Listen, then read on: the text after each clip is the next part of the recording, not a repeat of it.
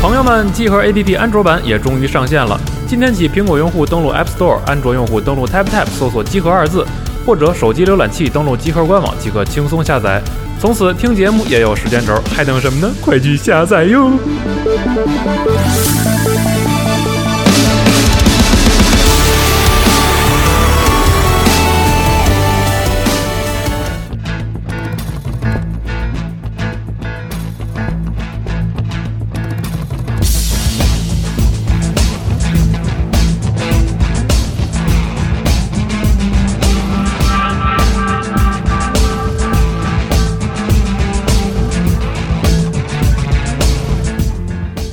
大家好，欢迎收听最新一期《加油 Pro》，我是西蒙。我是 Moby，我是老白，哎，这一期呢是我们这个近三百多期的近三百期这个 Pro 节目的里面第一次尝试电影类的题材的节目，因为有 Moby 和老白的加入，所以我们这儿爱好电影人也越来越多了。然后正值《谍影重重》上映的时候，所以我们就想啊，请老白来分享一下关于这个《谍影重重》背后的一些故事，然后也让 Moby 来讲一讲这个电影它的一些故事，我觉得还是挺有意思的。大家不妨来听一听，然后可能又要从冷战开始说起 了。呃，也不是说从冷战说起，其实就是对于做这个节目，我一直是挺有兴趣的，嗯，因为电影是一个视觉的东西，是我如何在听觉里边把它的魅力或者说是诱人之处表达出来，这对嗯电台节目也是一个挑战。对啊，对还不像，对，不太不太像游戏，它不太像游戏，对对，有因为游戏里边它充满了这种就是说双双向的交互，嗯而电影它通常是展示给你看对这样一个东西，所以说怎么样能够在电台里边把它描述的更加就是扣人心弦也好，说引人入胜也好，确实是一个比较大的课题。对，不过这一次我们就算是一个尝新嘛，我们试一试，拿这期节目做一个开始。如果说大家觉得不错的话，我们可能以后会针对一些大家比较喜欢的题材，再再多做一些电影相关的节目。对对对，嗯，，行那这个从何说起呢？其实《谍影重重》这个它是一个蛮有意思，因为我在上初中的时候，嗯机缘巧合啊，就是就看过这本这个电影的原著，它的是中国是有两个版本，一九八八年出版的，就是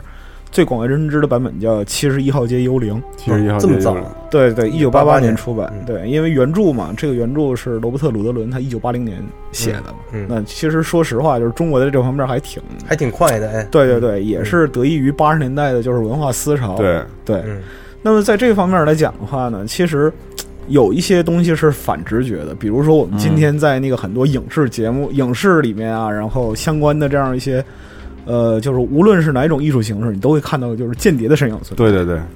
对吗？比如说像那个《石破天惊》，嗯石破天惊》里边的 Mason，他就是嗯从那个军情六处哎老牌的对军老情六派处对对嗯对嗯，ICS 全套训练，嗯，那个牛逼的间谍偷了那个大量的美国资料，你对想知道对肯尼迪是怎么死的吗？对吧？是 这种意思。对，但是呢，和大部分人的认知相反的是，间谍小说它本身作为一个通俗小说的流行分支，嗯它的流行不到一百年，啊，嗯，并不到一百年。那么就是很多朋友可能会把就是类似的侦探小说，然后就是跟还这个间谍小还有说嗯对，还有解谜的这样一些解谜，或者说发现真相、抽丝剥茧、嗯找嗯线是吧？索。福尔摩斯这样的作品对对对，和会把这些东西和间谍小说混混淆淆起来混淆，混淆起来。但是真正意义上的间谍小说，它的就是流行的过程，并不像我们想象这么复杂。啊，对还它是，跟战争有关系。对它还是战争有关系。实际上就是说，如果你上溯到这个间谍小说的起源来讲的话，它可以就是，呃，是在一七八九年。一七八九年呢，有一位作那家么叫早啊对对对，有一位作家叫 James Cooper，嗯，他写的一本小说，这本小说的名字叫《间谍》，嗯，哦，就 spy 嘛，对，就叫 Spy 啊、嗯这本这本就是 James Cooper 生于一七八九年，嗯然后这个 Spy 出版在一八二一年，哦，嗯，对但那个时候的间谍和现在我们想的间谍意义上定义完不全一样的吧，完全不一样。这本书的那个它的情节，主要情节是什么呢？就是说当时的华盛顿政府，当时的华盛顿政府他派出了一名去刺探保皇派的货郎，嗯嗯嗯，货货郎对对什么叫，对货郎？啊就是摇着拨浪鼓。卖点零碎儿，哦就走街串巷卖那种。货的那种 对对对货郎对对对，一个货郎，他去刺探什么呢？刺探就是说英国政府中的保皇派嗯，嗯，啊，就是和美国的独立战争是嗯有关系的。去调查他。嗯对对对，就是，但是呢，虽然这本书的名字叫《间谍》啊，一般意义上来讲，也把它视作就是说含有间谍元素的一部小说，但它嗯其实不是一部间谍小说，嗯它更倾向于一部就是英雄小说。哦，嗯对，，把这个货郎 Harvey b o k e 给他描述成一个就是为了美国独立战争嗯那个挺身而出的英雄，啊、是这样的。但是呢，在后来，那随着就是说那个世界整个世界的态势的发展，那么我们都知道，人类进入二十世纪啊，嗯两场大战、嗯啊，这些就是人类的战争以及人类通过日益发达的就是媒体和就是信息传播的能力，直面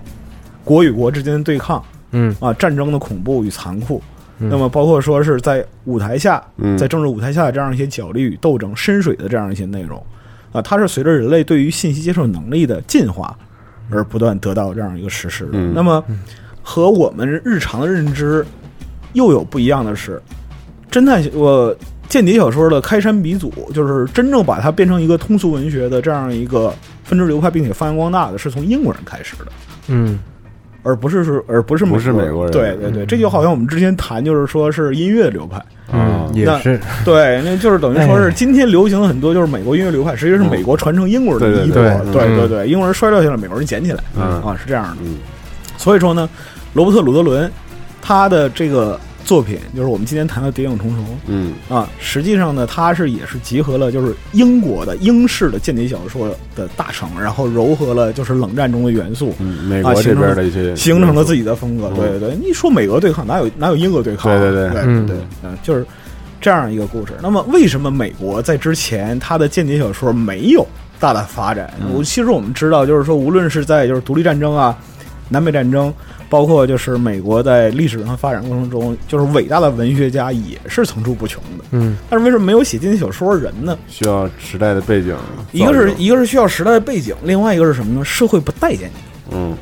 为什么呢？因为是在一九一七年，这个时候是美国的黄金年代。嗯啊、很多就是拿那个社会做类比的人，经常把现在中国和就是一九二零年、三零年这个时候二三美十国年代嗯二三十年代蓬勃发展的美国来做对比。实际上那时候整个国家都是洋溢着一种乐观的、积极的、嗯向上的、开拓的、冒险的精神。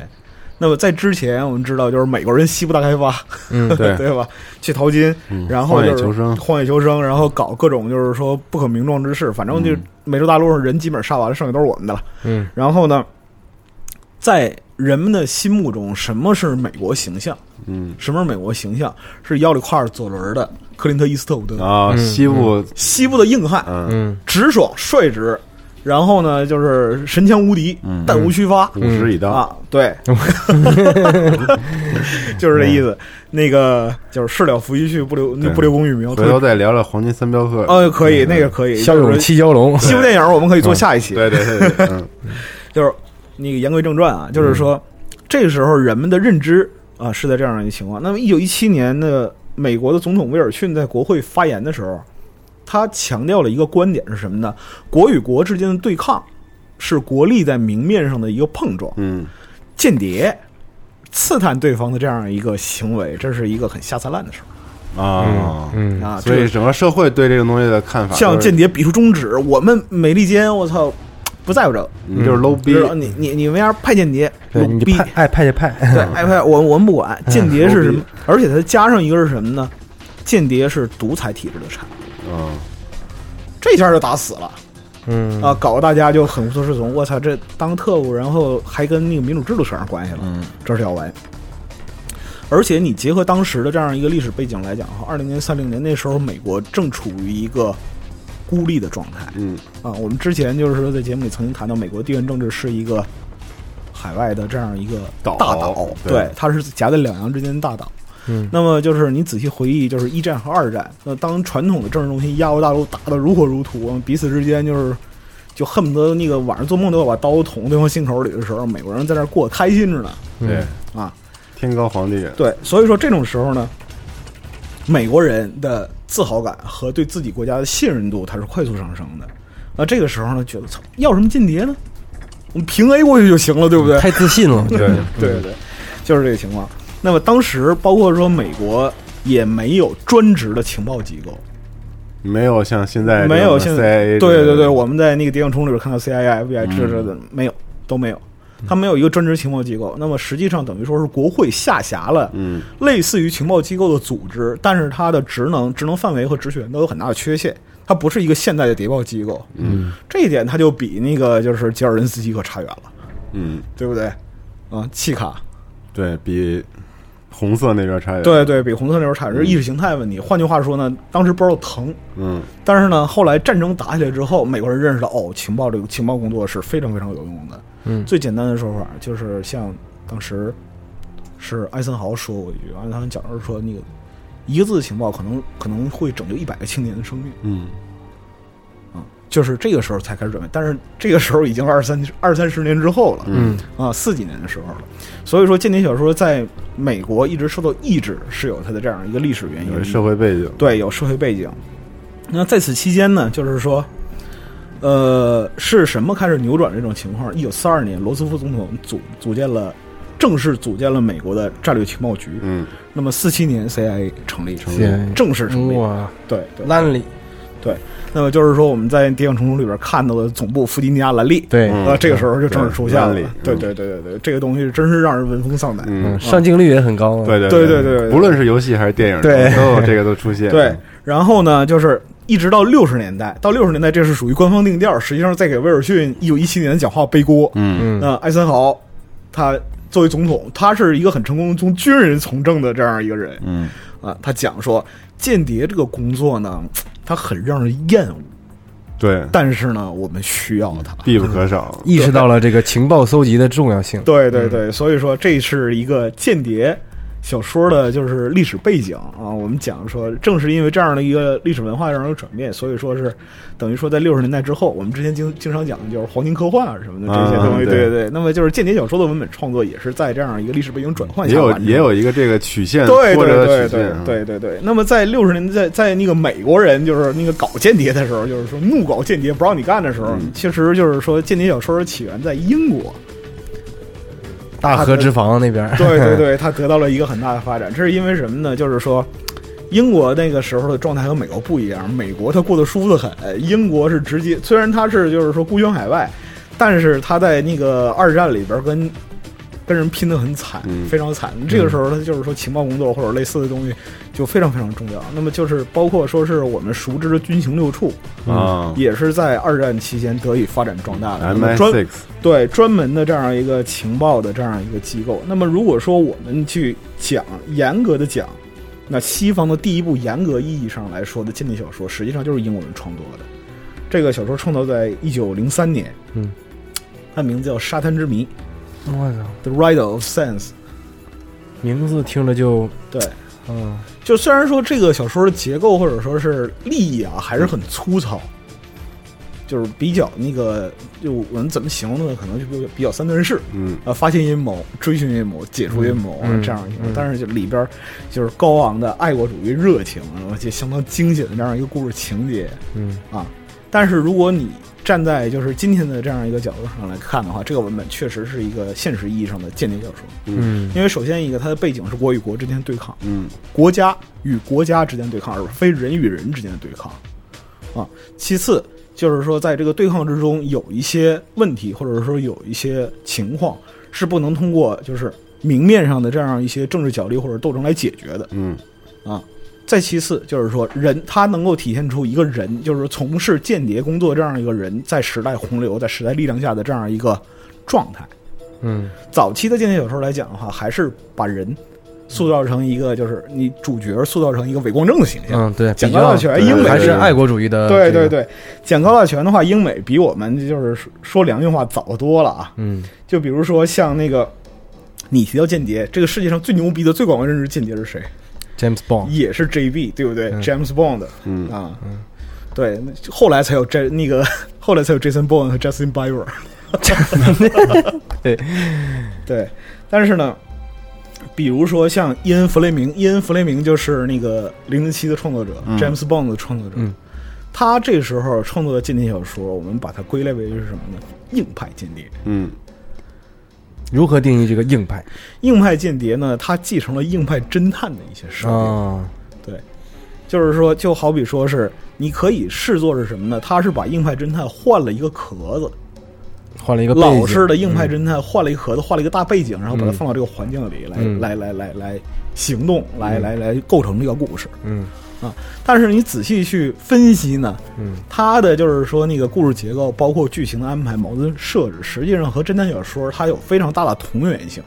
同源性，对，它有非常大的同源性，就是说，你就比如说你你把帽子摘了，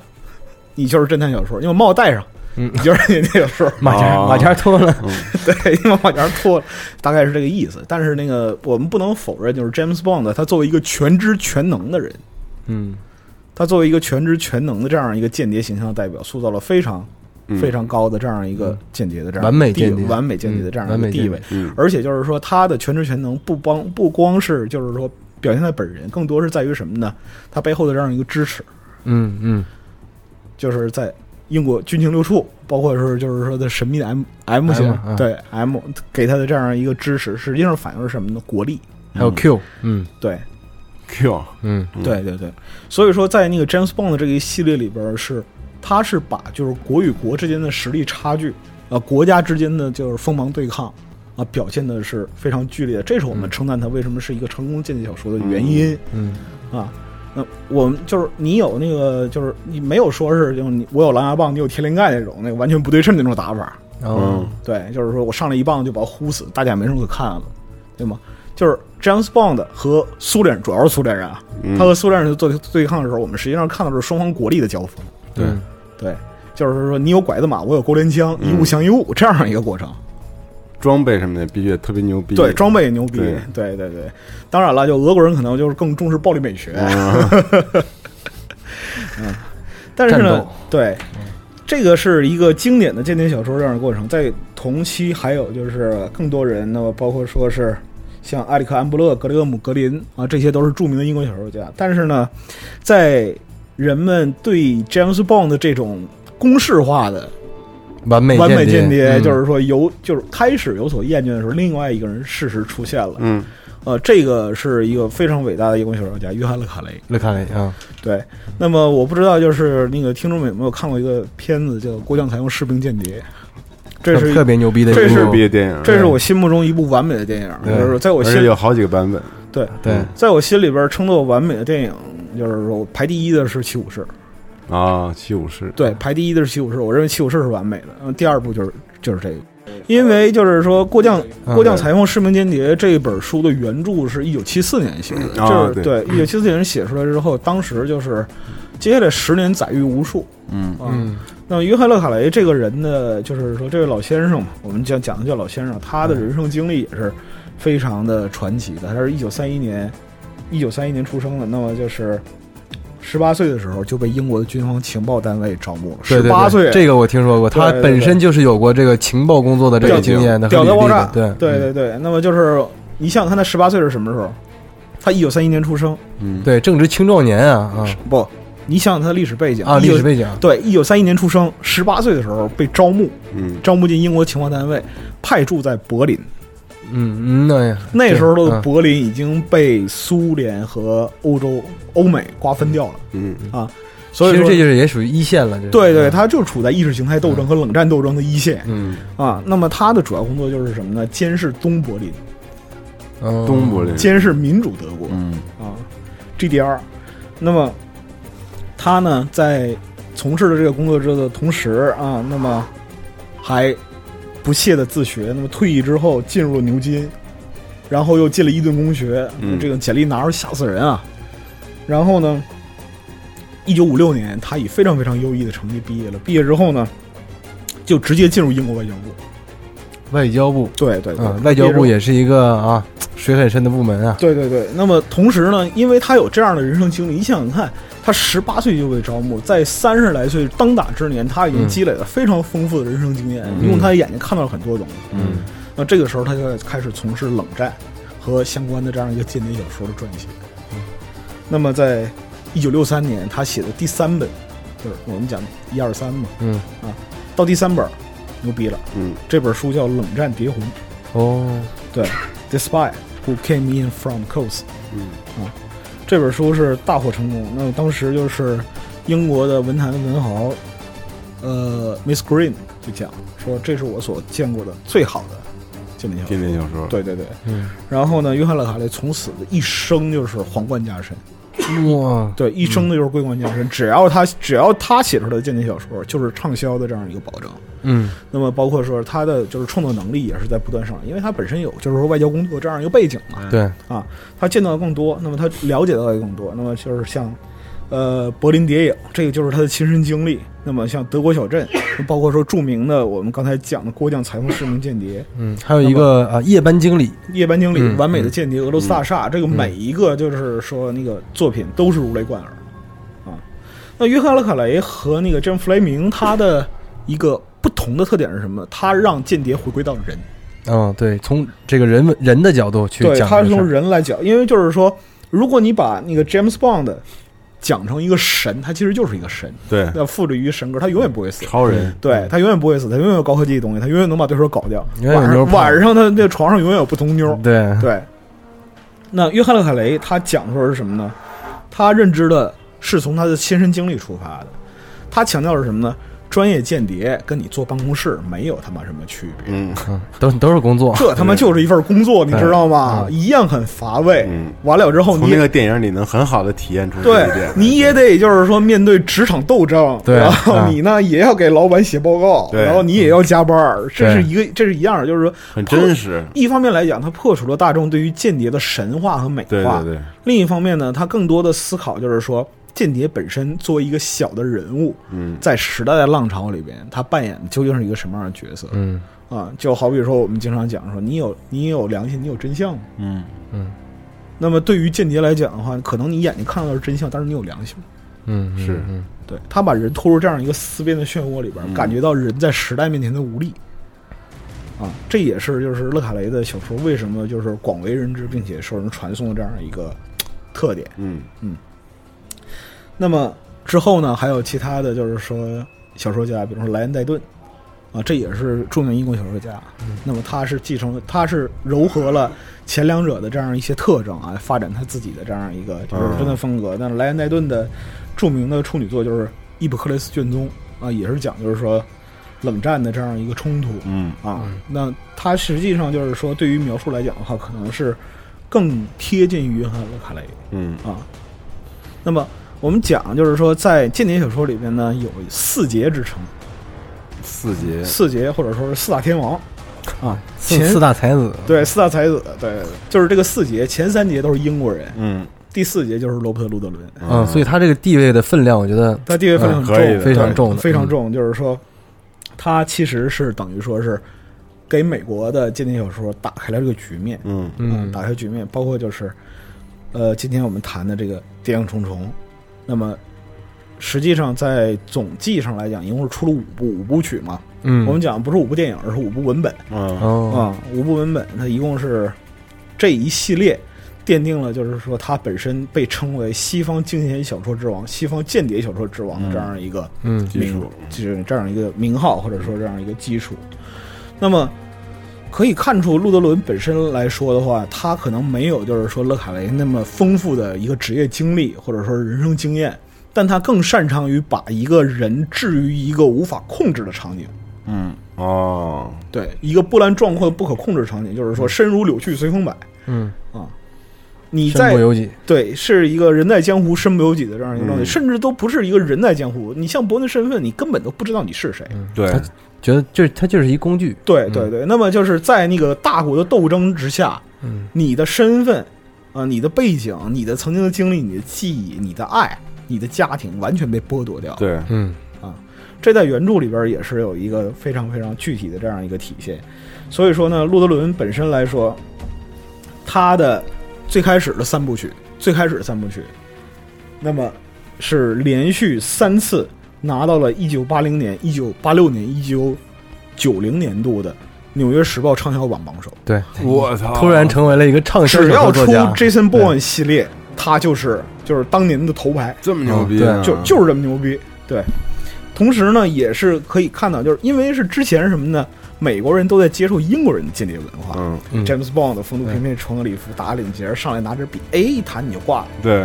但美是国间谍完全不是这美样。美国间谍是什么样呢？美国间谍应该是这样的，就是罗伯特·路德伦描述是这样。同时呢对，他又有另外一种，你看讲就是说英国人他的爱国情感，嗯英国人谈到爱国情感的时候，他也是他是直观的，但是美国人的爱国感、爱国情感要拐一个弯儿。嗯你可以爱这个国家，但是政府不可信，啊嗯，哦，这一切的阴谋嗯都最大建立的在这个上面。最大的阴谋论，对最大阴谋测验地是什么？是政府。嗯，你打个比方说讲，就是我们老讲就是 FBI 的那个 Hoover 嗯，胡佛，嗯啊，对对对，胡佛知道他们每个美国人家里都有什么，对，就是美国人这个阴谋论这个事儿是根深蒂固。我们对讲对就是说那个就得玩这个。对对，他不，美国本身就是建立在枪车哦不不不是枪车球，是枪车和阴谋论上的国家。 那么，Jason Bourne 这一个系列正好完美的契合了美国人对于社会、对于政府、对于东西方对抗的想想。象象，想象，所以说我们之前说这么多啊，我之所以不想简单的把就是 Jason Bourne 这件事儿拖进冷战这样一个嗯，故事里来说，是想让就是有一个抽丝剥茧的过程，让我们知道这个间谍小说的来龙去脉对到底在哪里。嗯，那么冷战本身它只是一个外因，嗯没有冷战也有二战，也有其他的战争。那间谍小说一定是在世界或者是历史的大背景之下发生的。对，对，那你打个比方说，我们讲就是中国的最早间就是描述间谍，或者说是描述那个就是国与国之间的这样一个状态的。我们讲说春秋的时候，苏秦、张仪哦，合纵连横，对吗？他是带着阴谋来的。这个时候，如果说你这两个人，我和西蒙，我们俩，我操，你你把那个东西还给我，我不行，就这样，就是两个人互相骗，这就很没意思。 但是呢，如果说你把这两个纵横家的舞台放在就是说春秋战国的，就是说列强争霸的这样一个舞台上，它就会显得非常的波澜壮阔。对，嗯，那么本身来讲的话，当那个就是美国正是在呃物质上或者我们讲经济上，在文化上都在世界上占据统治地位的时候，那么本身作为一个美国的间谍小说这样一个代表，Jason Bourne 是应运而生的。嗯，那么就是说，在这个原著里面啊，嗯原著其实和电影它的有比较大的差距。因为时代也不一样嘛。一个是时代不一样，时代背景换了，原著讲冷战，那么嗯现在那个就是这个呃谍影重重系列的电影是讲现代的，现代的对对对对，嗯，而且是什么呢？呃，严肃的讲，罗伯特·路德伦的那个文笔呢，基差本点意思是吧？也不是差点意思，就是说 Jason Bourne 这个系列，它的精华基本都集中在第一部了，哦哦哦，就是我那跟个电影一样是吗？，对对对，那么就是我来简单的讲一下，就是他写的几部文本，嗯啊，就是说最、就是最牛逼的，也是最广为传颂这个伯恩三部曲。第一部讲就是说伯恩身份，呃中国翻译就我们之前讲、嗯叫《七十一号街幽灵》嗯然后在中国还有另一个译本叫做说《逃出危机的情侣》，这什么玩意儿、啊？哦，逃出危机的情侣为危机情侣，对对，实际哦为了上讲卖哈，嗯对《对，逃出危机的情侣》，那么这好 那像英文版叫什么呀？原文原文就叫伯恩的身份，伯恩的身份，哦对对对，原文然后。呃，但是这个《逃出危》好像是春风版吧，还是哪儿的，我也不知道。总之那个版本不是很好。那么那个最广为人知的就是这个《七十一号街幽灵》这个版本。那么我们今天看到电影里边，实际上是什么呢？它截取了原著里的前百分之六十，嗯，差不多差不多前百分之六十作为第一部嗯的，内容，对，比重还是很大的，嗯比重很大。嗯那么实际上是通过就是，呃，西方观众对于这个文本的记忆，嗯，呃，唤起对 Jason Bourne 这个角色的这样一个情感嗯啊，他要把这个比重加重。那在第二部、第三部，就是格林格拉斯接手之后，嗯，那么剩下的百分之四十被分摊到剩下两部里边，嗯而且加了好多再创作，嗯加了很多再创作的料嗯啊。这个，但是呢，我就得说这个改编是非常成功的。嗯，对那我们看下来的话，就是这三部电影实际上是在一部书里就浓缩完了。嗯嗯啊，如果说那个非常有兴趣的朋友，可以去看一下这个《七十一号街幽灵》，这是在大陆译本里边，就是大陆引进的小说里边是非常不错的。而且我不建议你们买，就是零八年的那个版本，那个版本翻译的实在有点屎。哦，嗯 对重新翻译过了是吧？对，《孔子旧书网》上有《七十一号街幽灵》，那么可以去看一看。这个我们讲就是说，呃，《谍影重重》这个文本三部曲，第二部在中国大陆是不可能出版的。因为它啊，涉及到一些政治因素啊又涉及到一些政治因素是什么呢？路德伦这个人胡搞呢，也就体现在这儿，你知道吗？呃，路德伦这个人其实呃，他有点儿这个有意思，我觉得他是这这样啊，因为他之前本职工作根本不是作家，嗯对，他是搞戏剧、戏剧创作。哦啊戏剧对，的他当时呢，抓嘛，对他是在四十岁之前都没碰过写作的工作。嗯他那时候有了一个特别新的概念，他在商场里搞了一个商场里的一个小剧院。嗯他当时认为这个概念特别好，嗯，结果没想到七七七十年代电视机席卷全国，全席卷全球，嗯完蛋了，没有人去 看了看看什么剧剧戏剧什么的。嗯然后当时那个他就跟一朋友说说不行了，我这个搞不动我了，再也搞不动这东西，这不行。然后他觉得他要有一个工作去维持生计，嗯然后就开始去尝试写作，嗯因因为他肯定还是之前做这个戏剧还是有一定的这个文学编功编底剧，能对力对对对。对，然后就开始去写作，而且，呃，这个人写作呢，就是特别老学校，他不用 Old school 打字机，非常 old 对 school，对对，非常 old school，他就二 B 铅笔，就拿铅笔写写书，哗写完之后呢，交给他的助理，嗯助理，然后码码成用那个打字机码打码出来码成文本之后，再给他，他再批注，再去改，在修改，对对对、哦对，而且所以说当时他的这个写作方式非常有范儿。对，然后一二三这个小说啊，连续的这个这个登顶这个畅销小说的榜首。嗯他这个人生基本上一下就一下腾哎飞抬升去了，对但是一下实际上就是突然变成了一个名人， 实对际上，在第一部《伯恩身份》这部小说登上就是纽约畅《纽约时报》畅销榜榜首的时候，这个人的身份地位就变了。嗯，对尤其是他之前有戏剧这个光环的加持，哦对对知道吧对对，因为还有加持呢，有加持，因为就是戏剧在那个美国的文艺界，它的位置是很高的。嗯，啊，嗯，你搞戏剧的人转行去搞写作，而且获得这么大哎成就，牛逼，他本身就是一个话题嗯。而且老爷子平时言谈举止啊，其实看着还那个还一点都不不不学者啊，特别呃随和，也不也不是随和吧，江就是湖特别江湖，对哦，确实特别江湖哦。还接受采访的时候跟你聊天那个感觉， 哎呀，这这那的，对对，感啊觉是个南城人是对 吧？，而且那个时候，由于他这个杰森·鲍恩这个小说的这个火爆啊，好多那个人就是通过小说知道他嘛，好多人就是接受采访的时候，主持人就问他说，好多人在呃在嗯在问，就是说你到底有没有呃参与过美国 CIA 的一些情报工作？嗯，他说我从来没有。他说那你为什么会？如此了解，对知道对这么多知道这么多，感觉你绝对是这个暗中肯业定内参与了人很多，对业内人士啊。这又跟那个汤姆·克兰西写《追杀红色十月》的时候，有人怀疑他是不是在核潜艇上服役啊过。对对，啊，然后老爷子，呃，对他还有一个就是他小说里还有一个特点，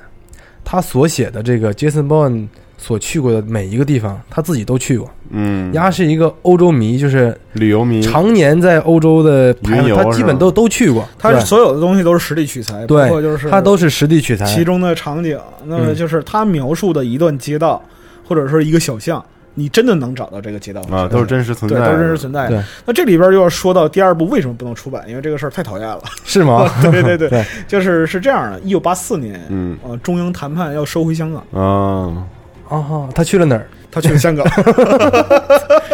嗯。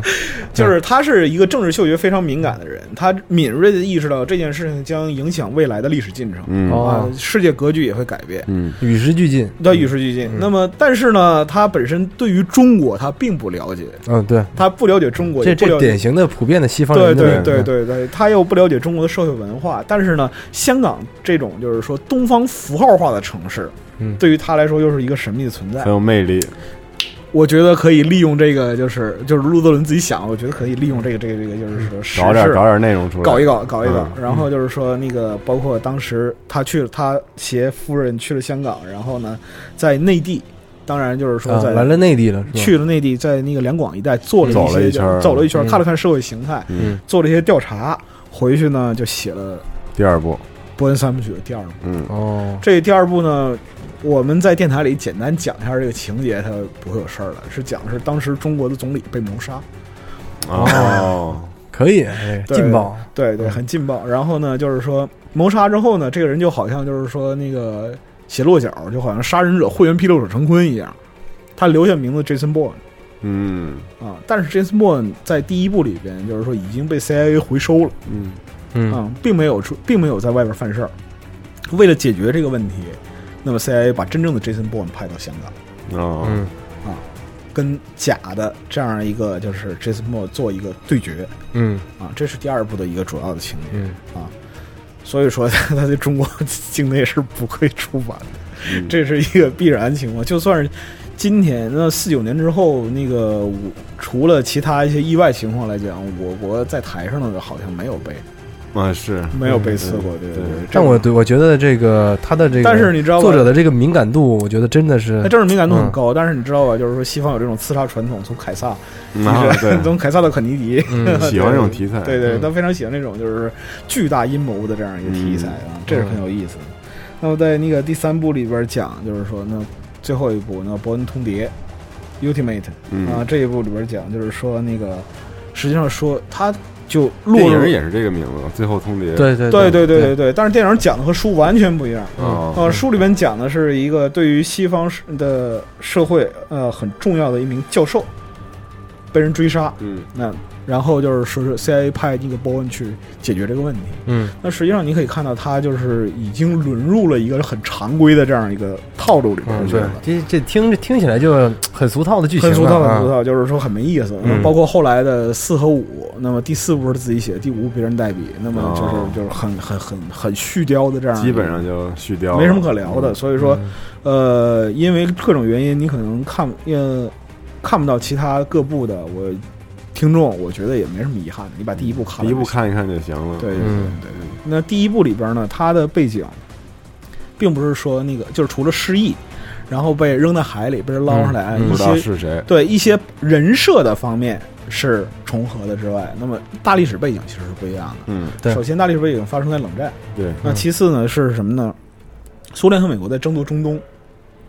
那么在国际上有一个很著名的这样一个恐怖分子叫卡洛斯，嗯他代号叫卡洛斯。那么他是在从事着就是说对西方的颠覆和破坏的工作。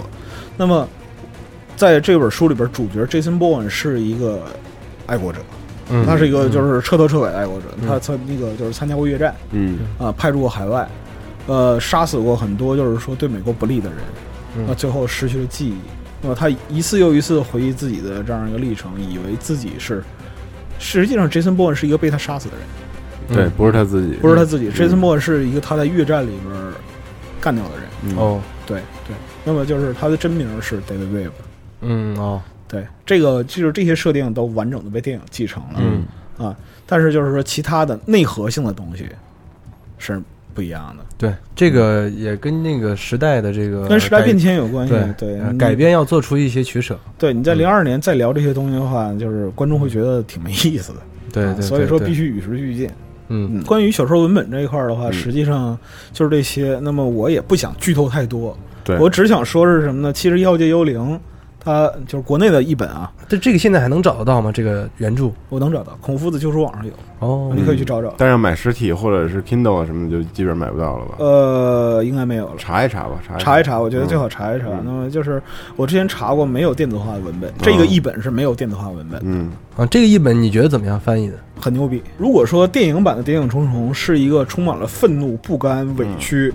嗯这样的一个情怀的这样一个电影，那么，呃，原著原著它实际上是一个非常悲凉的故事，嗯，更黑暗，非常悲凉，更加黑暗，嗯嗯，更加深邃。哎，你这说这个，我特嗯想去看，嗯还没有剧透，特别好，对对，我只我只能到这儿了，只能到这儿了。这是我相当喜欢的一个小说。可以。好，那在衔接到电影之前，我们让莫比简要介绍一下这部电影的概括。 《谍影重重》这部电影呢，是从二零零二年开始的这个系列，嗯第一部是二零零二年上映，然后嗯，马达蒙主演。第一部的导演呢是道格里曼，嗯美国导演，他之前是独立电影导演。嗯然后呃，到了第二集的时候呢，呃，由于呃道格里曼去拍了别的电影，嗯然后呃他在他作为制作人的身份，然后导演呢换成了英国导演保罗格林格拉斯基，然后这一导演呢之前是呃拍在英国拍了很多剧集嗯啊，然后他的这个风格也是走写实路线嗯，啊，所以我们能看到他呃很多嗯手持晃动镜头，对二吧三部都是他是吧？啊啊对，第三部呢也是他，嗯所以对第二部和第三部的风格呢更加连贯。嗯，然后第一部呢，其实呃，是一个开开头，对一个开篇，然后呃，作为一个基调的奠定啊，基本上这三部呢是这样的关系。嗯然后呢，后来在呃呃一零年还是零九年的时候，有一部四啊啊，一一年我记不太记不太清了。啊，啊，是那个可见地位。 对，可见地位。这个是呃，第第一一二三其中的编剧托尼嗯啊，他来担担任导演，嗯，然后主演是呃杰瑞姆·雷纳啊，演了一个另外一位特工。 Jeremy 啊 Renner 啊，啊一个平行时空的故事。对对，为什么是这样呢？就是因为当时呃拍了第三部之后啊，这个马特·达蒙跟导演啊都觉得这个杰森·鲍恩的故事应该结结束了了结束了啊，对讲完了，然后他们环就球决并定，不这么认为。对他们就放弃了这环个球见利忘义，简直不要脸。嗯对对对，然后直到今天，我们又看到了《谍影第重五重五》。部，为什么有了五？因为他们俩都回归了，嗯对对，所以可见这个故事和这个角色对导演和马达蒙的重要性。对，那就是我们之前老是说游戏制作人牛逼的游戏制作人，他对游戏起到这样一个决定性的作用啊。那么嗯今天我们看到就是说牛逼的导演、啊，牛逼的演员，牛逼的演员，对那么哎一样是能够把一个系列的电影啊做成一个特别符号化的这样的东西。我觉得莫比你可以讲一讲，就是道格里曼对于这个题材的一个大胆的处理，至少就是说我在看到一的时候，我觉得这个处理是非常大胆的。那是这个呃，其实道格里曼呃，在九六年、九七年的时候，就对这个原著小说已经有了一个非常浓厚的兴趣。他那时候就把这个呃版权给搞到手了，哦，搞到手了之后，早就想弄这个事儿对，了，早就想弄这个事儿了，然后一直在准备剧本儿，所以说他他的这个对于这个伯恩系列的这个心血倾注的是非常非常多的。嗯他作为一个整个系列基调的呃奠定人嗯啊、我觉得他在这个系列虽然说第二部、第三部他没有指导，但是他的这个地位依然是非常非常高。呃，首先那个时候呃应该是零二年吧，第一部刚刚上映。嗯啊，然后这个道格里曼他其实原来是一个独立独立制片人、独立导演，嗯，也就是说，并不是好莱坞商业洪流里面的呃对那种并不是一个主流的导嗯演，对，没拍过什么行活、大片儿什么的、嗯大制作，他拍的片儿基本上都是，哎，没没有那么多钱，独立制作，这时候然带来后了一股对清流，是吧对对对，小场景啊，嗯然后新演员什么对的，对然后低甚成至本，低成本，然后自包括自己也是有了一养成一个就是什么事儿都自己亲亲身身亲身上阵的一个习嗯惯，自己拿摄影机拍，嗯啊，然后他他觉得这样可能会跟演员的距离拉得更近，嗯然后所以说在呃拍这一部电影的时候，他的这个独立制片、独立导演的这个风格，给这个伯恩的这个基调和整个呃间谍电影的这个呃风格带来了一个一股清流，对，对，没见过这样的，根本没见过，嗯包括这个呃呃，大家都看零零七看多了，都以为间谍电影都应该是那样的，对对对对对，跑车要多牛逼有多牛逼对，，酷炫装备对要多科技有多科技，姑娘要多漂亮有多漂亮。对完了完了，这他就是一个间谍电影想的全杀部。谁杀谁，对想上谁。上谁，对对对对对他很好的这个把这个罗伯特原著的这个杰森·鲍恩的这个形象嗯给移植到了我们的当代。他就说，他说当时我要做的就是我做一个让大家特别信服的一个真真实正的人，对真实的一个间谍的一个形象嗯，啊。杰森·鲍恩没有啊，没没有有没有什么那个先进的科技武器对，啊，没有跑车，没有美女，不神话这个对哦角色，他他要做的就是用最高的效率啊完成他的工作。嗯呃，说到这儿呢，其实，呃，我觉得第一部啊，为什么说它奠定了一二部的风格，就是一二三的风格？保林格拉、嗯嗯嗯保罗格拉格林拉斯基来了之后，呃，大家都说手持摄影、快速剪辑，嗯实际上是对吧继承和发扬的。其实他是继承了这个当后面那个导演是拍的几哪几部？呃第二部、第三部和第五第五部，对对对，嗯保罗也是一个很厉害的导演、嗯啊，但是呃，对于杰森·鲍恩这个电影来说呢，呃，我就举一个例子，其实这个呃晃动的手持镜头嗯在第一集里有一个有了一个雏形，嗯，就是是当时这个导演啊，呃，拍那个呃中情局的那个第一个场景，就这时候呃呃杰森的那个前前 boss 呃，康克林康克林，嗯康克林他们手下的小组一批人在那个地下会议室里，他们发现了 Jason 的线索，知道了他的位置，然后，呃，就开始行动，说我要知道他去了哪儿，他要去干嘛，他的目的，然后整个小组开始行动起来。这一场戏，这一场戏说导演当时给摄影师出了一个巨难的难题，嗯啊，摄影师要扛着那个斯坦尼康的手持摄影机稳手持稳定器，嗯然后说不让摄影师看这个彩排。当时屋子里啊，七七角就是每个每个角落都有不同的角色，然后每个嗯角色在不同的时候会会说台词，嗯他们有有一有有互相的这个沟通，然后彩排的时候摄影师完全不知道，嗯，不让他知道不，让他知道，然后导演一说 action 的时候，然后摄影师就不知道谁谁要说话下一个，嗯，谁说话，摄影师这时候把摄像机就赶赶紧紧去追过去，追对嗯，然后马上这边又说话，又赶紧嗯又追过来，追过对来，然后用这样的一种方式，再加上哦不后期是刻意的，是吧不是，刻意的，对，哦，然后神了然后后来导演说说那个拍了两三遍的时候，当摄影师对这个套路已经熟悉的时候，他就开始就说不行，你不能熟悉，我再给你想一 办法，换套路，对，换套路， 哦，你不在这屋待着。我我说 action 的时候，这摄影师在隔壁屋呢。嗯，然后我一说 action，摄影师赶紧跑过来，冲进来，对， 冲进来之后就开始赶赶着拍，对、嗯对，就是要这种感觉，就是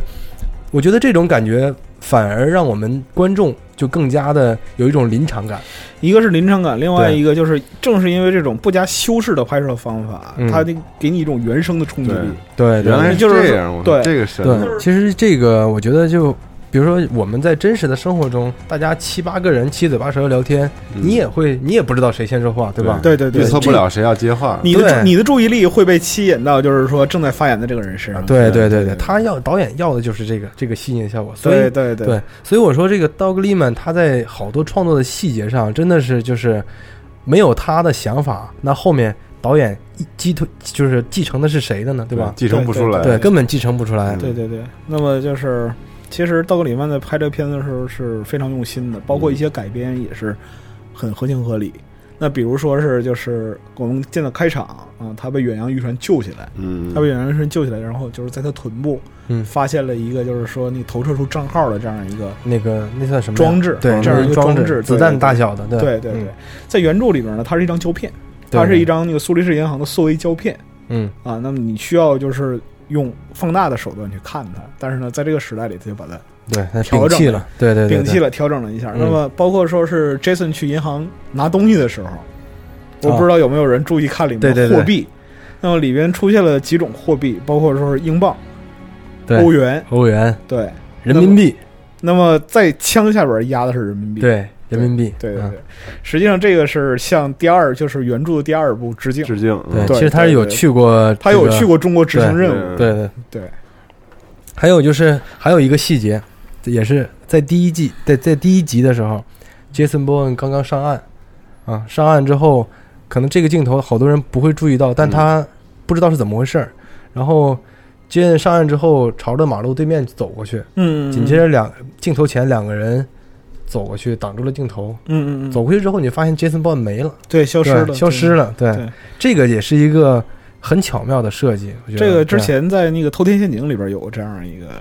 也是有类似啊的镜头，对这个这个设计，其实说是很精妙的。很精妙，但是嗯对也也你说它俗呢，它也很俗，但对是我觉得这个呃，恰恰很符合 Jason 的这个身份。是这样的，就是说，在前三部曲里边，那么无论是道格里曼还是包还是格林格拉斯，他们把 Jason Bourne 的这样一个状态，我们讲他是一个间谍，一个特工，对但是他的状态是什么呢？就是是你知道我在这里，但是你无法发现我，对你能够发现我，但你永无法永远无法捉到我。嗯，对，你看到我了，我可能马上就没了，嗯就消失了。对对对对嗯对，他而就且是对，所以说这个牛逼啊！他把这个就是说，是他把整个的人物的性格，嗯，他把整个人物性格，因为就是说马达蒙著名面瘫脸，对对吧？那包括就是说像那个之前的那个 有一个那个定格动画叫那个美国战队，嗯，啊对对对对，美国战队啊，我觉得这个可以，就是有兴趣的朋友可以去看《美国战队：世界警察》这个全名叫做，里边有一个角色就叫马特达蒙。嗯，那这个个巨牛逼，那个对，这个马特达蒙呢，只有一句台词，就是 “Mad Damon”， 对，那巨 牛逼，那以片儿面瘫的以面瘫的状态那个对来来讲这个台词。据说本阿弗莱克看了之后非常生气，讲说他明明不是个面瘫，啊嗯已经拍成这样也没有办法。 但但是是呢，他还在说会说人不是面瘫 的，对对，在但是呢，在那个波恩三部曲里边，就是马达蒙通过非常细微的动作，啊，面部的表情的这样一个变化，嗯以及他本身的就这样一个气场的它变适化，合这种，演绎了就是说 Jason Bourne 这个人所处的矛盾、啊嗯因为、痛苦和不幸。本身角色的情绪就并不是那种特别张露、表露无遗的那种对人，对对对对， 呃，当时 Jason Bourne 的这个选角的时候，嗯其实有很多备选，各种，嗯就因为这是刀格利曼对刀格利曼来说是一个大制作，嗯对对啊对，你回给环球拍片儿，对吧？对对，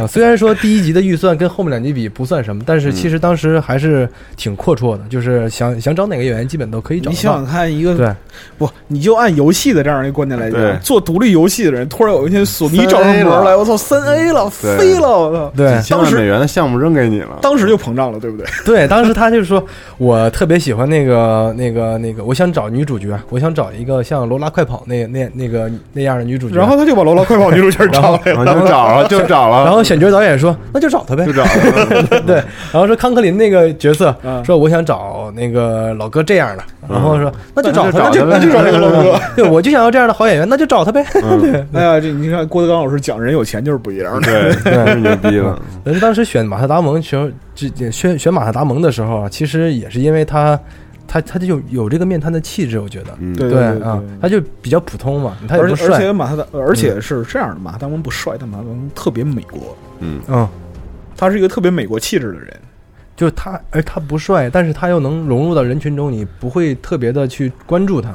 就是他不是不帅，他是有一种独特的这个是这样的就是魅力，我觉得对，一个是人这个独特魅力是什么呢？就是说，比如说那个我们在听这期节目听众，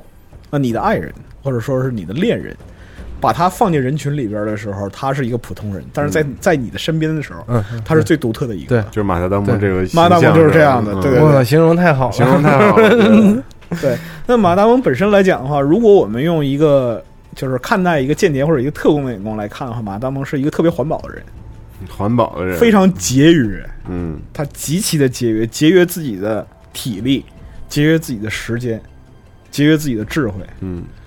很多时候就是前三步，我们以前三步作为一个就是是历史时段来讲的话，我们看到了什么？他用常识来解决问题。嗯那你说 Jason Bourne，对 Jason Bourne，马达蒙 Jason 的 Bourne 这马达蒙扮演的 Jason 对 Bourne 对对用常识来解决这个问对题，所有的事情。呃，这个是怎么着呢？这个是导演当时其实在给马特达蒙选这个呃他的格斗风格的时候，嗯选的是菲律宾的这个卡利嘛。嗯，这个格斗风格其实就是一种节约、是这样的，高效。高效，为什啊为什么刚才我一直说马达蒙适合这种就是说特别环保、特别节约的方法呢？同样的格斗风格，你把汤姆克鲁斯扔出来试试，嗯，嗯，就感觉变变了感觉，感觉不对阿汤哥一定要华丽，一定要华丽，对吗？粉红色是他创造的，对，对，所以他当时呃，他他就由这个呃格斗风格的这个精髓开始去沦勾勒这个杰森鲍的这个形象。等于这个概念都是全都是整体的丝丝就是就是全部紧扣在一起，这样一个对角色是围绕着马特达蒙的这样一个表现力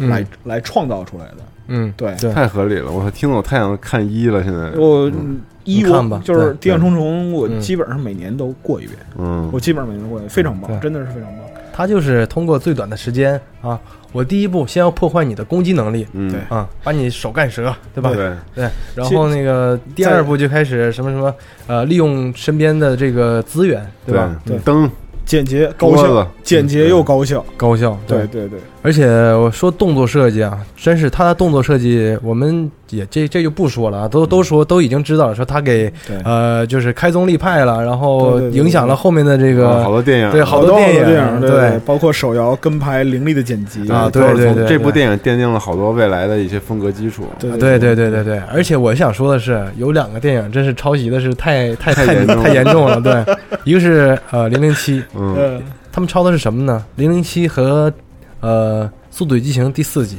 嗯，第四集啊，他们抄的是《谍影重重》第三集，马达蒙从一个在那个呃房顶跳到另一个楼的窗户，摩洛哥跑酷，对跑酷那段镜头、嗯啊，那那段镜头当时真是一个创新，你知道吗？嗯就好多人没看过这样的镜头，说摄影机跟着这个人跳过去了，你知道，就像跳楼一样跳过去了，你知道吗？对，那个是怎么拍的呀？他们在那个拍那段跑酷的时候，他们在那个好多房子的房顶架了好多那个起重机嗯啊，然后不是起不是起重机，就是那个吊绳，然后架了好多架子，嗯，然后用那个绳索勾出了一个轨道，然后摄影机在 上面，在楼顶构成连续机位，对，摄影机就直接在那个绳绳索上呜的开过去，然后这边哦儿前面人在跑，对那那边边人在有跑红灯，啊对，然后这边那个摄影机在遥控嗯遥，控但是跟焦，当当他们拍到这个马特达蒙要跳跃的这个动作的时候，他们是不能这么做了，他们说怎么办？跟不进我去，对，跟不进去。我要一个特别真实的感觉。我说摄影摄导演说我就要摄影摄影机跟着他进去，对，后然面后跟着跳啊，对，跟着跳，真的找了假的一个找了一个特技人员。这特技人员根本不是摄影师，他扛着摄影机，对他拿着摄影机，然后身上勾着绳索，马当蒙在前面 冲，你别忘了九年前没有 GoPro，对，对，啊，前对面前面那那这个镜头，我记得也不是马达蒙自己完成的，嗯是特技演员完成的。替身然后对，是替身啊完成的替身后面又跟了一个替身，替身跟那 个前面替身跳窗户，后边替身抱着摄影机对跟那个抱特着震是撼，对就进就去感觉了你跟着他就直接就进去了，那非个常对对牛逼对但是呢，就是说那个你知道，这就是观影爱好者的恶趣味。我这个人喜欢一帧一帧看电影，嗯，那么就是他最后跳窗那个镜头，如果你看到的话，你会发现窗户在他跳下去的前一帧已经破了，啊，对，这啊，是是 是，他啊他已经他已经爆掉了嗯。嗯，对嗯，就是那个跳窗那个镜头，我反复看过不下五十遍。哎，对，就就那之后嘛，马上嗯就就那各种个学习了，呃零零七零零七对对呃第二集，对对，呃第二集还是第一集，有点记不清了。啊你说然后重启的这新的那个，啊当然对新重启新的一代丹尼尔新一代拍的那个对克雷格嘛嗯克雷，格啊嗯，克雷格，然后在四那个《速度与激情四》里那个也跳保了，保保罗嗯也是也跳了一个，他不是 F 第四集的时候，他他还是 F FBI 的身嗯份，对，你说像这种就是说连那个西服都掩盖不住肌肉的人，你学这个干嘛呢？对吧？对，呃，我然后咱们就说说这个，我觉得这两个导演的这个风格差异，嗯，嗯，其实呃，好多人说这个二三级的这个导演，呃呃厉害，因为我觉得二三级的剧本确实是过硬，嗯，嗯，非常 过硬，他对再对创对作嗯达到了一个高峰。真的是过硬。然后，呃尤其是在这个第三集一开始，所有人都懵了，怎么从这儿开始的？对对对，对对这个是完全是在第二集的时候，导演和编剧也没有想到的。从哪儿开始了？就是帕梅第尔二第二集第二集大家记得应该是在俄罗斯嗯对吧？他有一个追逐，他去找那个当初被他杀死的第一个目标的女儿。对对对。啊然后第二集故事都结束了，对结束了之后，第三集开始又又回到俄罗斯，就是那段儿，嗯然后大家怎么事儿？然后后来才知道，原来第三集的故事是发生在第二集结尾的那个那中间，就是他从俄罗斯怎么到了纽约。嗯，呃对，第二集对对最后不是他在纽约吗？对对吧？然后这这个完全是在拍第二集的时候，导演和编剧根本没有想的事情，嗯，导致拍第三集的时候，那个纽约那部分的戏对不上了，季节不一样。哦在第二集结尾，同样的镜头，同样的台词的时候是，呃，外面是四季如春的场景啊，树还是绿色的。嗯，到第三集的时候，对，变成冬天了。对，哦这样这个就是因为这，我觉得这个是这个这个电影的特色，就是他每拍一部的时候。都不一定说我下下一步还要拍，他他但是没有你知道给吧自己留太多的就是后路强大的强大的团队就活活能把这事儿搞圆了。哎，对对对，包括第一集，你说他把小说百分之六十都给写了，对，都都都给给拍拍了了，他就是没说我要拍第二部，嗯他没有这个特别长远的打算。然后紧接着第二部拍了又那么好，嗯，对，就是这里边说一下小说和原著啊，实际上就是说第一部的电影的结尾是致敬原著的，嗯但是对对，但是呢，就是没有像原著那样黑暗冰冷，给了一个相对光明的结尾。当然，我们知道，就是这个光明结尾第二部一开始又被掐死了，这个是这个是比较混的一个事儿。但是不得不说，他对于原著文本的提升和再创作的能力是非常强的。前三部来讲的话，那么你就是从 m o b 你的角度来讲的话，你认为就是保罗·格林格拉斯他的最大的价值是在于哪里？我觉得保伦格拉对保罗格林格拉斯啊，绿草，绿草。他的价值，我觉得他肯定是非常好，而且非常出色的把这两个续集完成了。啊，他在他没有浪费这个道格里曼当时奠基的每一个呃呃传承的每一个就是每一个传统和一些设定，嗯他都很好的延续下延来续了对，续下来而且他没有说，呃，很保守的去延续，他在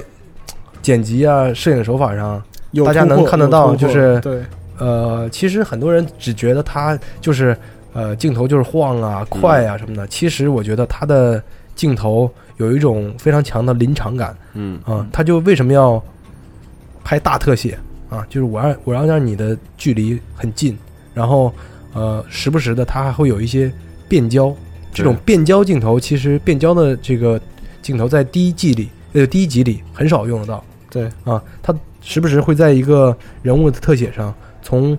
面部，直接推到眼神，强行变焦，嗯对对，强行变焦对，对，这时候你没有台词，但是你光圈似巨乎大对对你似乎知道了他心里在想什么。对对对，然后呃，第三集我记得在那个记者 Simon Rose 和嗯他的线人在那个伦敦那个咖啡馆见面的时候，那是一个我和老白都印象非常非常深的一段对场戏。那个有一个跨肩的镜头，他从记者的这个背后去拍线人的眼神，嗯只露了一个，就只露了一个眼角。嗯，然后线人一开始低着头，然后抬头他就看了一眼，眼眼睛抬了一下，看了看，你能看得到这种完完全全的不信任。嗯，然后直到两个人最后，呃，通过对话，然后消解这种不信任，消解这种不信任，嗯然后这个摄影的这个感觉完全是，摄影语言的表现，对对，完全对是都告诉你了，对对，就看你能不把能人物对关系都告诉你，对对对特对特对牛对逼，对对嗯是这样的。所以说，其实就是格林格拉斯他出色之处就在于说是把这个伯恩的世，就是 Jason Bourne 这一个系列的世界观和那个其中的人与人之间的关系，因为我们知道在整个 Jason Bourne 的这样一个故事里面，嗯，人与人之间的猜疑、嗯陷害和背叛对是一个主体。嗯那么就是他运用镜头语言把这个人与人之间的关系交代的非常非常清晰。对对，这是我觉得它在那个就是二和三里边嗯起到的巨大的作用。那么在 IMDB 和豆瓣上，二和三的评分都和一持平，甚至要高。记得呃，其实那个在三是零八年还是零六年上映的，呃，我三是零七年，零七年啊，九年吧，九年。嗯，对，嗯，是在那个年代啊，其实零呃很少说有电影的系列电影的续集能老超过超过原著对嗯，对的，它的口，碑、它的评论啊，很少有能超过原著的。而且，所以所以说，Jason 的那个一二三，在当时绝对是一个传奇一样的这个续集。对嗯嗯，那其实就是说这一点的话，你想想看啊，我们往前推，就是零七年，零七年的时候呢，实际上它面临着就美国电影主流电影的一个将近断档的这样一个情况，就是英雄英雄慢慢都凋零了。嗯，那我举个例子，打个比方说那个尼古拉斯 凯奇，啊， 尼古拉斯对凯奇他呃动作三部曲对吧？嗯石破天惊、空中监狱、嗯，空中监狱还有那个变脸儿，呃 Face Off，啊对对对，那么就是当时呢。在，因为你注意到这三部都是九六、九七、对，九几年的这样的作品，九十年代这样的作品延续到就是说零七年这个时代，它已经不能满足就是美国电影观众的这样一个观感了啊，人们嗯看英雄看腻了。那同与此同时还有什么呢？碟中谍，嗯对，对吗？还有什么石破天惊啊，类似于这种东西，大家都看烦了。嗯在这种时候，就是说是《谍影重重》第三部还能够在影坛上取得这样的成就，嗯，啊，这是相当伟大，很了不起。那么我们说续集的评价能够超过正作，已经很了不起。我觉得这个啊这个，你说拿它跟这些电影比，我觉得之所以它不一样啊，这也跟呃导演在就是道格道格里曼在一开始创作这个电影的时候，开创他性的，他设定的这个基调也呃有关。他他说呀、他说他他我我认为杰森· b o n 的电影，呃，首先它是一个剧情片，嗯，嗯其次它才是有动作。有对动对作对对，它不像那些电影，我们就是为了拍为为了动动作片作而服动务作而设计剧情，我们为了塑造英雄，要让他打，要让他炸什么对的。嗯对对对对，所以说这个出发点从，哎，对，这可能也是独立导演的一个，呃，一他要个，讲的是故事，不对是让你看的是这个激烈的打斗镜头，对对对对也有信仰，怎么了？嗯、对， 对，但反而他的击打斗镜头拍的异常的好，嗯，对对对对造就了经典，对，造就了经典。那么就是从这个三部来讲的话，实际上在零七年，呃，Jason Bourne 第三部结束之后，所有人都认为这是一个真正的结束。对对。那我也对，看到，就是美国影坛的这样一个风格。当时当年漫威宇宙开启，啊，嗯哎，对对，是那个时候，对钢铁侠，呃我钢铁侠、绿钢铁巨人，对对嗯对，漫威宇宙开启了。那么就是从这个时候呢，影坛的风向整体的转了，对对对对对对。转到但是超级英其雄实上去了。那个时候我记得，如呃，只要是喜欢杰森·鲍恩的，如果他要有续集的话，大家一定会不会反对的。对对对，其实是很还是很想看的，对很想看，很想看。哎因为其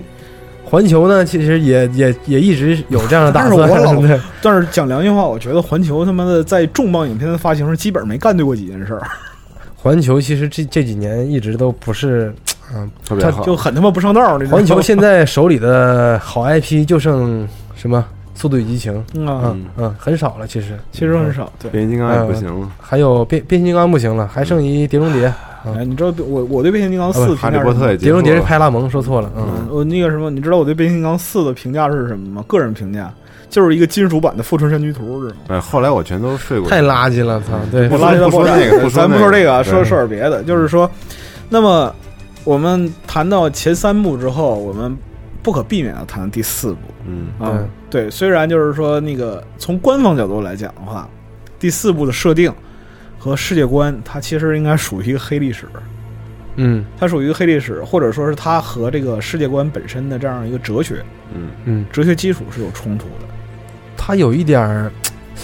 但是这这些年啊，嗯，这些年不论是好莱坞还是游戏产业，所有的编剧走向都是这样。你发现一个潮流没有？就是他一定要编出一点黑的花边儿的东西来对，对对对把对，阴谋论给你搞得更加的深深入一点，啊，扩展一下，扩展你嗯之前的剧情当中的空白的内容，对对对对，然后用让你想象不到的或者是更加阴谋论的方式来给你做呈现。有不论是游戏、电影都是这样。就是玩世界观，也是对我觉得这个玩世界观，对，那时候对他们就是也是想借着这个，把这个再杰森的塑世造界一下观世界啊观扩展一下。但是我只能说四的世界观扩展它是不成功的。嗯嗯，这块儿来讲是不成功的，因为是什么呢？就像我们在一开始谈到，就是说那个以那个勒卡雷，然嗯后和那个就是其他的这样一些间谍小说作家啊，延续到路德伦这里嗯嗯啊。那么这些人他在创作这个小说的文本的时候，他的秉承的是什么呢？是人文主义。对，但嗯是这个肯定不他秉承是。是人文主义，嗯那么包括说是路德伦笔下的 Jason Bourne，我们看到他是一个真正的人。嗯啊，他有他的痛楚啊嗯，他有他的迷惑，他竭力的想去追寻真相，但是呢，一个人的力量，即使他再能打，他原著里边很能打，非常能打的，哦，对原著里就是能打，嗯就是只身一人大闹柏林，嗯，就是。但是呢，你一个人的力量，无论就是说再怎么样，你也无法对抗机器、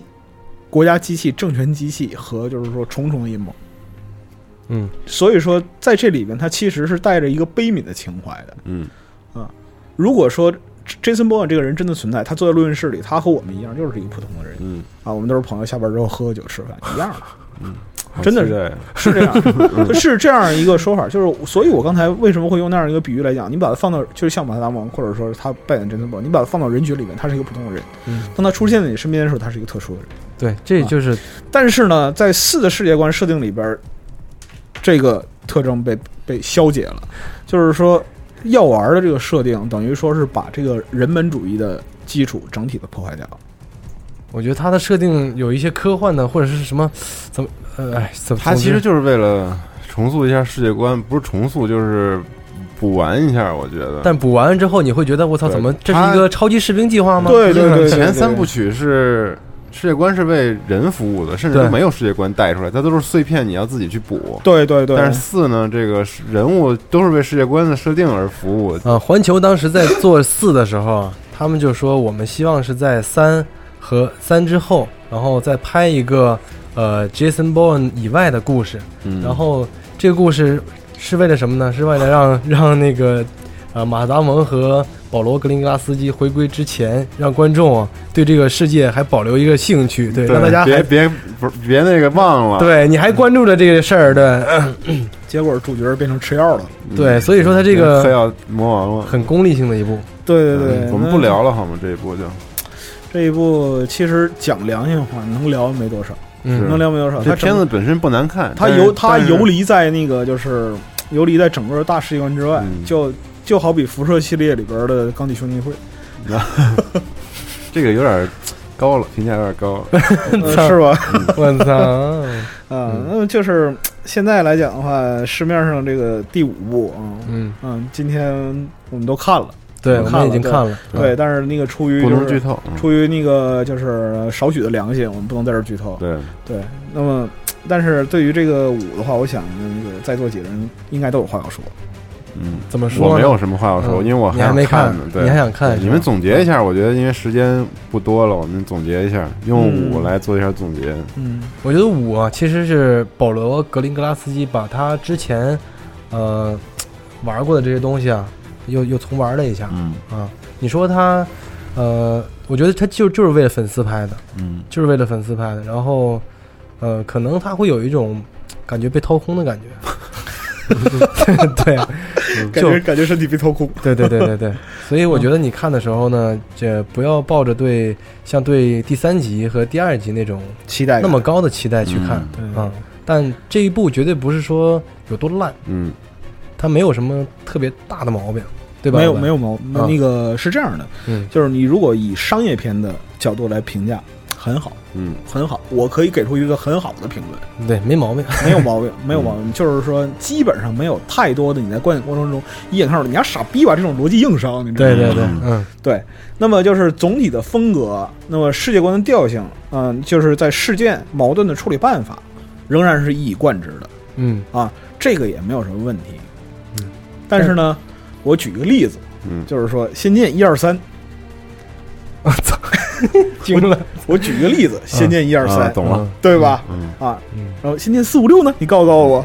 而且五啊，而且五有一个很很有意思的地方，大家有没有注意到？我感觉五应该是并没有提到任何跟四有关的任何一点点的东西。是这样的，嗯马达蒙他本人非常非常讨厌四，嗯就是四系列，就是说他当时对于环球这个就是拍四这个决定做出了特别激烈的反反对，对，因为马特·达蒙特别特别喜欢 Jason Bourne 这个角色，嗯他从他在拍电影之前，他从上初中的时候就读这个书，是，对而然对后他从影的道路也有巨对大的影，响，而且就是说他对他老和本·阿弗莱克讲，就是说我将来可能就就就希望能成为 Jason Bourne 这样的人就是说虽然他很痛苦，但是他是一个伟大的英雄，嗯，他老是这么讲。如愿以偿对啊演对的这个角对，色，如愿以偿也演了，所以说他特别特别喜欢这个喜欢程度，基本上和那个那个那个和谁举，就是说喜欢电影角色的这样我觉得其实对于演员来说，他一生有一个这样的角色，其实是一件很很庆幸的事情。嗯对，对，就像汤姆·克鲁斯之于伊森伊森伊森汉呃特，医生，对嗯对对对对，差不多，可对以吧是拿这个来来做来做比较嗯，那对就像就像《黑客帝国》Neo 对那个谁，对呃对对对对呃 Keanu Reeves，对对对对对，基基努里维斯拍《黑客帝国三》的时候，自己拿出抱怨片酬发给剧组，说我嗯太喜欢这个片子了。对对对对对对。那么就是话说回来，就是说马达蒙特别特别讨厌四，因嗯为这等于说把他一直以来理解的 Jason Bourne 的世界观破坏掉 了。对对，所以巨恨。然后那个等于说是拍五的时候，把那个四的编剧都赶走了。嗯，他和那个导演两个人一起，还是把这东西当成自己的自己的作品，他已经变成自己作品对真了的。是，他和导演一起来创作，但是呢，就是说演员啊，嗯，搞创作要看天分。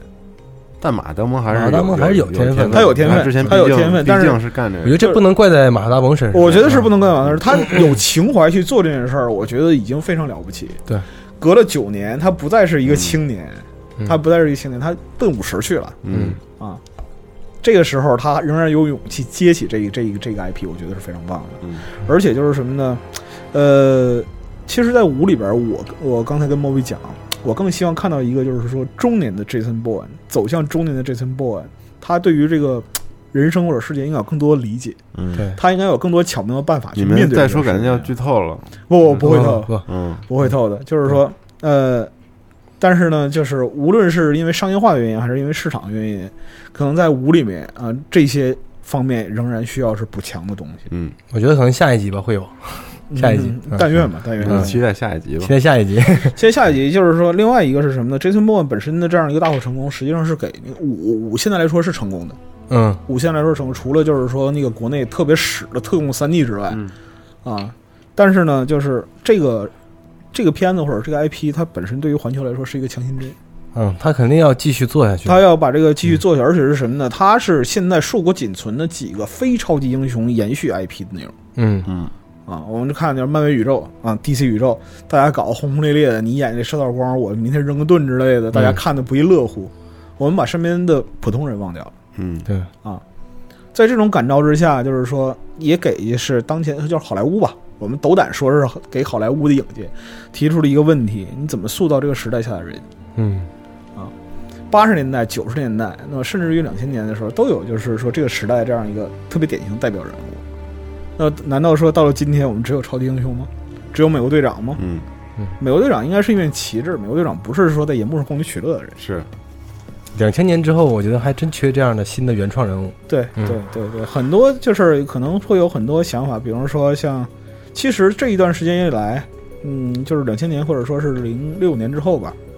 这十年，关于就是英雄人物，美国式英雄的创作从来没有停止过。嗯比如说像美国狙击手，嗯，对，对吗？像就是说是那个护送前司嗯啊，类似这样的影片，就是爱国主义激情的影片。但是美国人的爱国激情现在来讲的话，有一点嘖套路了，太套路了，就探主旋律嘛。太主旋律嗯了。所以说，在这种情况下，你怎么去发掘、去研究啊，去找到一个能够唤起市场激情的角色？嗯嗯，这是一个课题。我觉得就是《谍影重重五》，虽然就是在尝试方面吧，有会有一些不尽如人意的地方，嗯但它仍然无愧于这个 IP 嗯，啊，这是没有问题的。所以，呃，没有狗尾续貂，没有各位学友，我嗯斗胆，那我那这个评价还是不错的，老白这个评价还是对我，所以值说得一看我感觉斗胆的推荐大家去看，但是嗯那但是尽量不要看三 D，如果有二 D 排片的话，最好看二 D。对，尽量看二 D。对对对，嗯因为三 D 的话会把你那个会把那个你你那个脑垂体晃出屎 来，嗯对行，就是这样一个状态。那么我们对于那个《谍影重重》这个片子，就是或者说这个系列电影的这样一个解读啊，差不多也就是告一段落嗯啊。嗯那么这是咱们对于电影的第一第一次次嗯尝试第一次的电台节目的尝试啊。我们也不知道这一期节目能够就是它效果好不好，嗯啊，能不能就是给大家带来更多的有趣的东西啊？嗯希望就是我们可以未来再做几期，如果好的话，我们就单开一嗯档节目，对对专门对聊对电影的。对对对对对，希望也希望大家表达自己的观点。对，好，评论狂区表达啊评论狂表区达等着你，对啊对对好吗，对朋友们？那这期节目先这样，好，OK，嗯好，再拜再见嗯拜见，好，电影院见，拜拜。拜拜。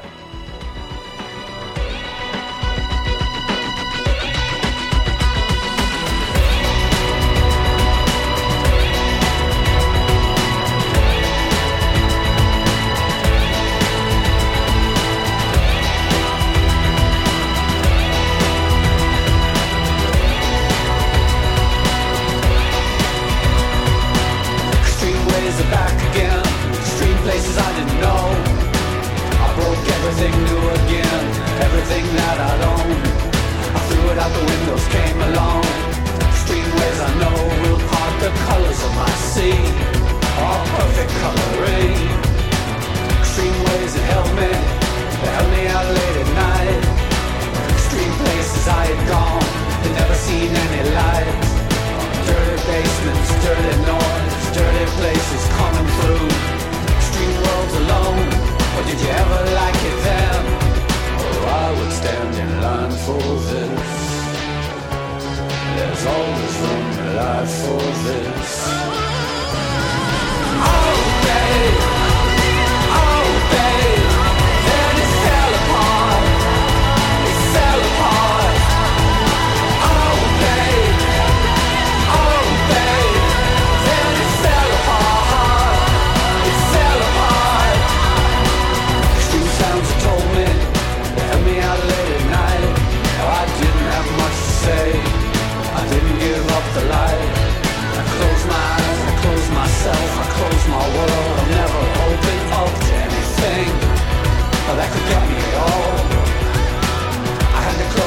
Everything I had to close down my mind. Oh, too many things could cut me. Too much could make me blind. I've seen so much in so many places. So many heartaches, so many faces, so many dirty things. You couldn't even believe. Oh, I would stand in line for this. Oh, There's always room in life for this. Oh,